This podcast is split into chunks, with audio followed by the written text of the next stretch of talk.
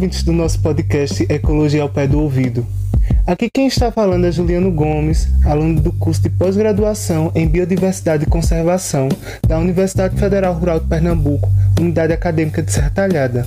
E hoje estou aqui para apresentar um episódio vinculado à disciplina Divulgação Científica em Biodiversidade, que trata um pouco sobre o caranguejo erifigonagra e sua importância nas praias. A erifigonagra, também conhecida como caranguejo bala-pedra, é uma espécie de caranguejo muito comum nas praias do Brasil, podendo ser encontrada em toda a costa do Atlântico Ocidental, desde as Bermudas até a Patagônia.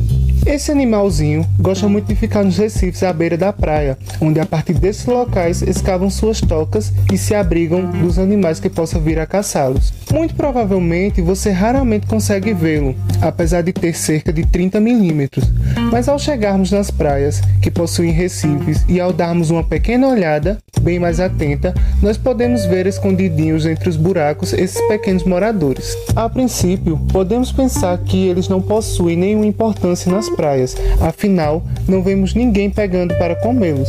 Mas se engana quem pensa dessa forma. A erifegonagra tem grande importância no ciclo de vida dos recifes, e por sempre estarem lá, conseguem nos dar informações muito importantes a respeito daquela praia e também dos efeitos que nós podemos causar nesses locais. Uma pesquisa produzida pelo Laboratório de Carcinologia, em parceria com o Laboratório de Ecologia, Peixe e Pesca, ambos da Universidade Federal de Alagoas, liderada pela pesquisadora Ana Azevedo Faria e publicada no jornal Pananzas em 2021, procurou observar os efeitos que a urbanização de praias possa vir a causar na forma do corpo desses animais. Essa pesquisa foi realizada nos recifes das praias de Ipioca e Ponta Verde, em Maceió observando assim os caranguejos de duas localidades com diferentes graus de ação humana. Algumas medições foram realizadas no corpo do animal e a partir desses resultados os pesquisadores observaram uma diferença maior entre os machos nas duas praias.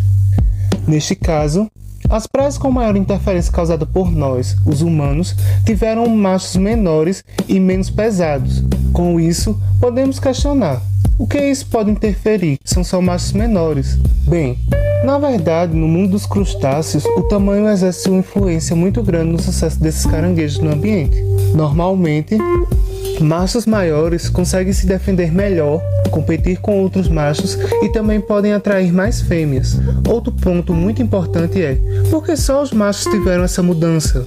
No caso dos caranguejos dessa espécie, os machos possuem o costume de perambular mais nos recifes, diferente das fêmeas que ficam nas tocas por mais tempo, o que faz com que os machos fiquem mais vulneráveis aos problemas que o fluxo de pessoas nas praias mais urbanizadas podem causar. Normalmente, nas praias mais urbanas, existe uma grande entrada e saída de pessoas, que por consequência impactam mais os animais que vivem nelas. Nas praias, é muito comum as pessoas andarem nos recifes e pegarem os bichos que ficam neles, o que leva muitas vezes à morte desses animais. Além disso, o pisoteio faz com que os recifes se quebrem, diminuindo as tocas e algas nos locais. E essas características são muito importantes para que esses animais consigam sobreviver. Desta forma, ao encontrarmos algum bicho nos recifes e nas praias, é muito importante não pegarmos esses animais para brincarmos. Claro, eles são indivíduos muito interessantes e legais, mas naquele local desempenham uma função importantíssima no ambiente e na saúde do ecossistema como um todo. E desta forma, nós temos que nos conscientizar e lembrar que um recife saudável significa uma vida mais saudável para todos nós. Por hoje é isso, pessoal. Esse foi mais um episódio do nosso podcast. Nos vemos no próximo. Tchau!